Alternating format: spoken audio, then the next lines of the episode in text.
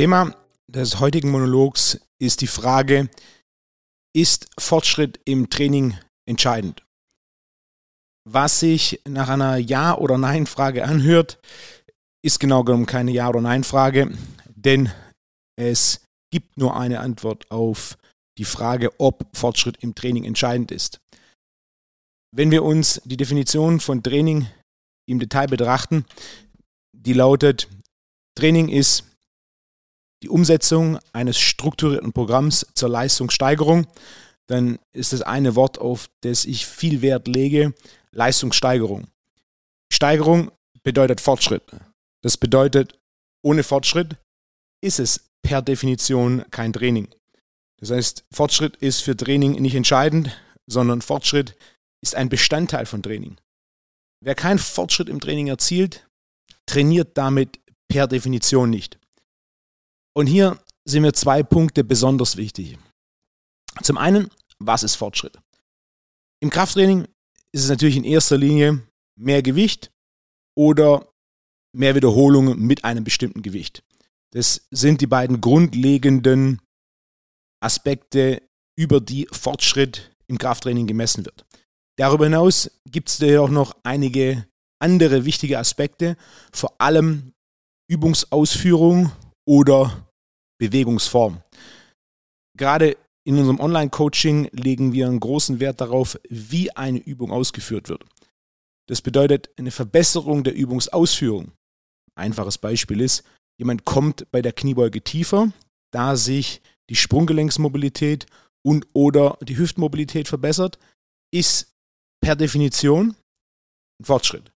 Denn mehr Bewegungsradius ist eine Steigerung der Leistung und damit Fortschritte. Das heißt, unabhängig davon, wie viel Gewicht jemand verwendet oder wie viel Wiederholung jemand mit einem bestimmten Gewicht macht, wenn ich imstande bin, ein Bewegungsmuster besser auszuführen oder ein Bewegungsmuster in Richtung des Zielbewegungsmusters zu entwickeln.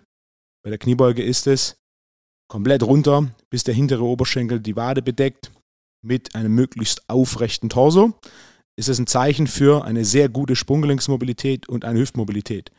Die ist bei der absoluten Mehrheit Tag 1 nicht so gut wie die Erwartung für eine optimale Kniebeuge.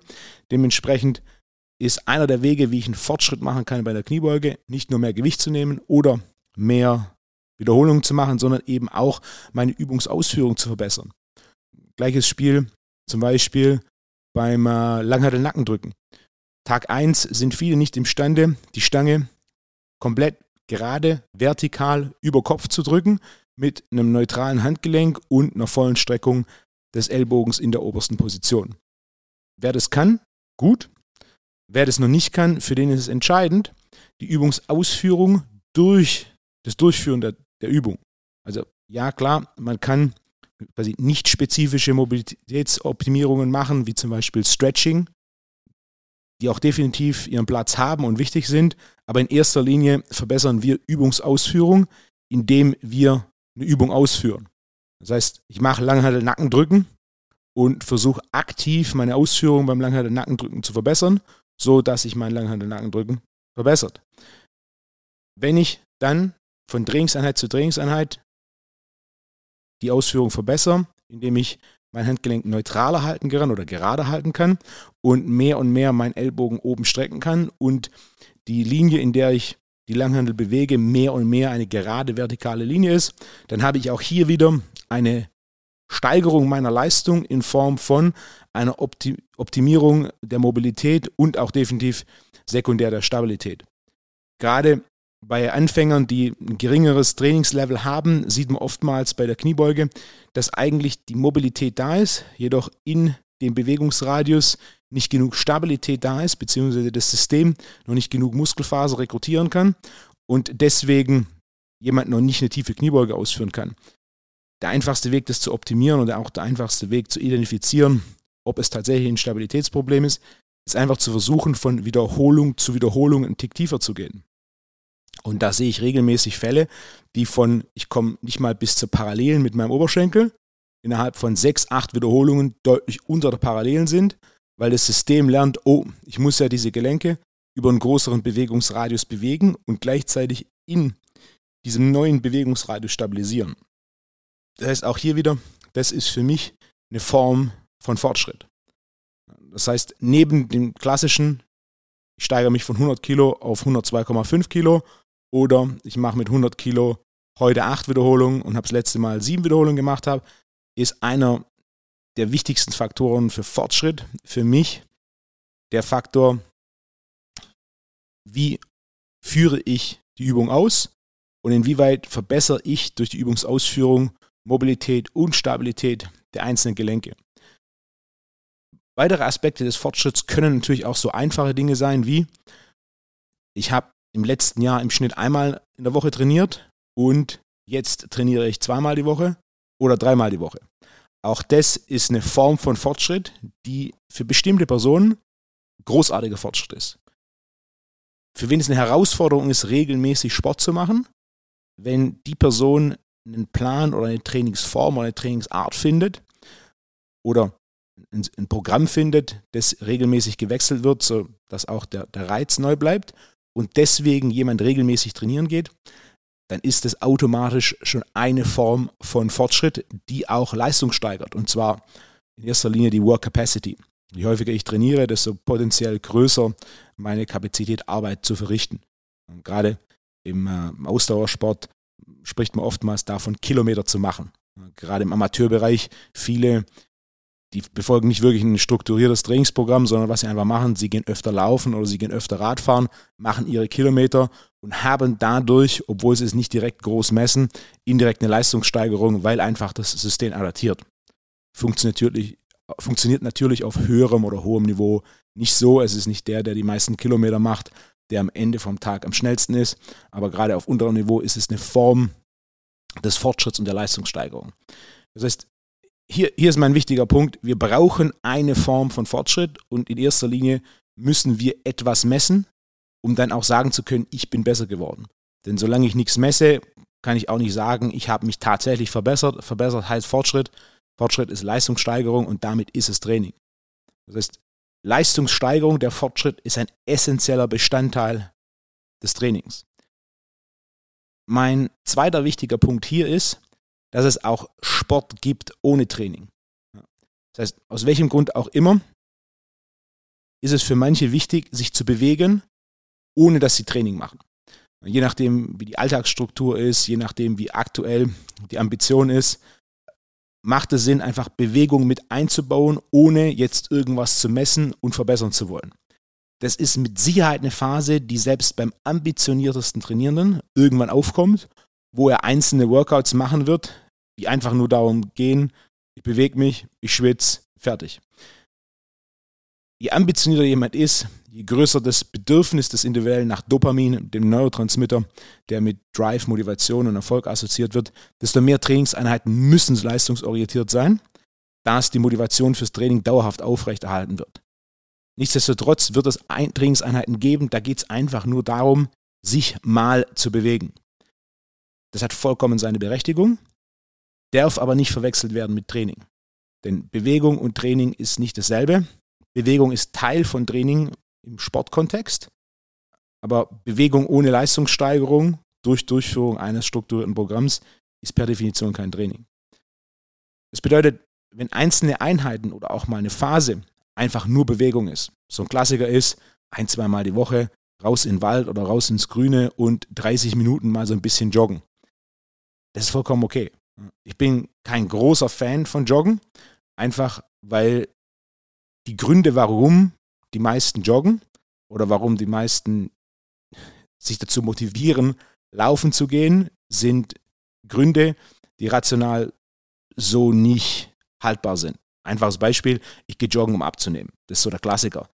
Ähm, ja, empirischer der Nachweis und wissenschaftliche Nachweis ist sehr eindeutig.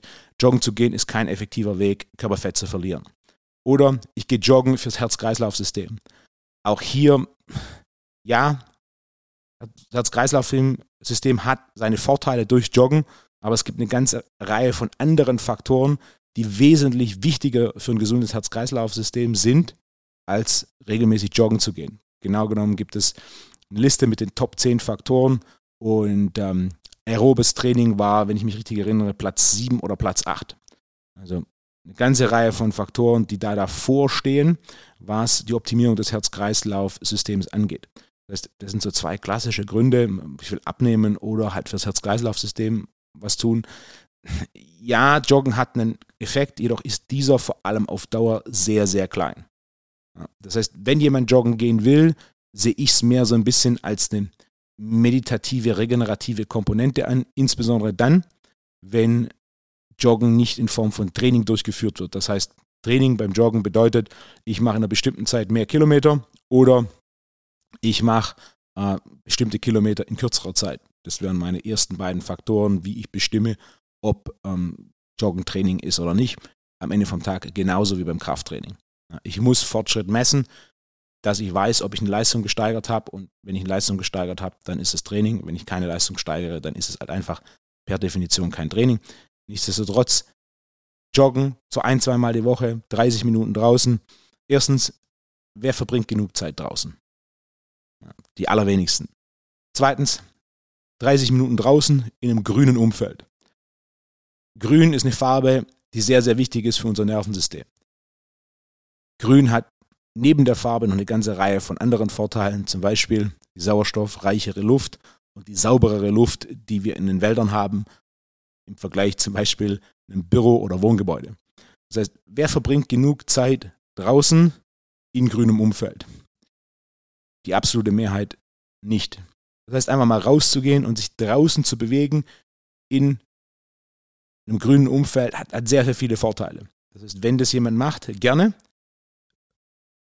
Je nachdem natürlich auch, was das Trainingsbudget ist, also wie viel Zeit ich habe für Training und natürlich auch in Relation zu, wie hoch sind meine aktuellen Ziele. Je höher meine aktuellen Ziele, desto spezifischer und präziser muss ich auswählen, wie ich meine Trainingszeit investiere. Denn wenn ich hohe Ziele habe, muss im Idealfall die komplette Trainingszeit so investiert sein, dass ich tatsächlich nachweisbar Fortschritt mache. Das ist wie, wenn ich investiere, will ich investieren in Anlageoptionen, die mir die höchste Rendite bringen. Ich will nicht einfach mal querbeet, Zufallsgenerator, Beispiel Aktien kaufen und dann einfach hoffen, dass das was wird nach dem Motto, ich habe in Aktien investiert, sondern die Idee ist, möglichst spezifisch Aktien basierend auf ihrem Potenzial für Rendite auszuwählen und dann zu überprüfen, ob die Aktie entsprechend performt und wenn sie entsprechend performt, weitermachen und wenn sie nicht entsprechend performt, abstoßen. Exakt das gleiche machen wir auch oder müssen wir auch machen, wenn es darum geht, durch Training planbar so großen möglichen Fortschritt zu machen und damit effektives Training durchzuführen.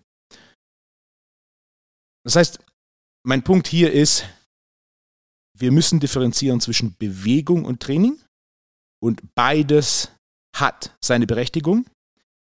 Wir dürfen aber beides nicht miteinander verwechseln. Denn dann stellt sich relativ schnell der Frust ein und dann verschwende ich Trainingszeit.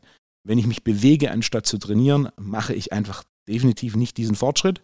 Wenn der Fortschritt mein Ziel ist, dann muss ich trainieren, dann benötige ich messbaren Fortschritt. Ansonsten wird es nichts. Wenn mein Ziel jedoch nicht ein bestimmter Fortschritt oder ein bestimmtes Ziel ist und es mir einfach nur darum geht, mich zu bewegen, wie zum Beispiel ein gewisses Gleichgewicht in meinen Alltag zu bringen und deswegen als einfaches Beispiel ein, zweimal die Woche joggen zu gehen oder was auch immer man so noch machen kann, dann ist es vollkommen okay. Und dann ist es auch nicht notwendig zu messen, sondern da geht es ja nur darum, diese Bewegungskomponente zu integrieren. Wenn dann aber Ziele in den Vordergrund treten, dann muss trainiert werden, denn dann brauchen wir eine Leistungssteigerung. Dann ist Fortschritt im Training essentiell, denn wenn wir keinen Fortschritt haben, trainieren wir per Definition nicht.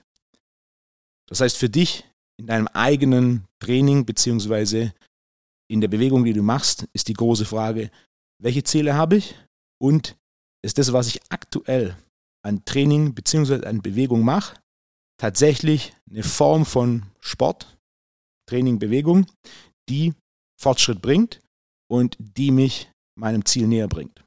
Viel Erfolg beim Training und viel Fortschritt.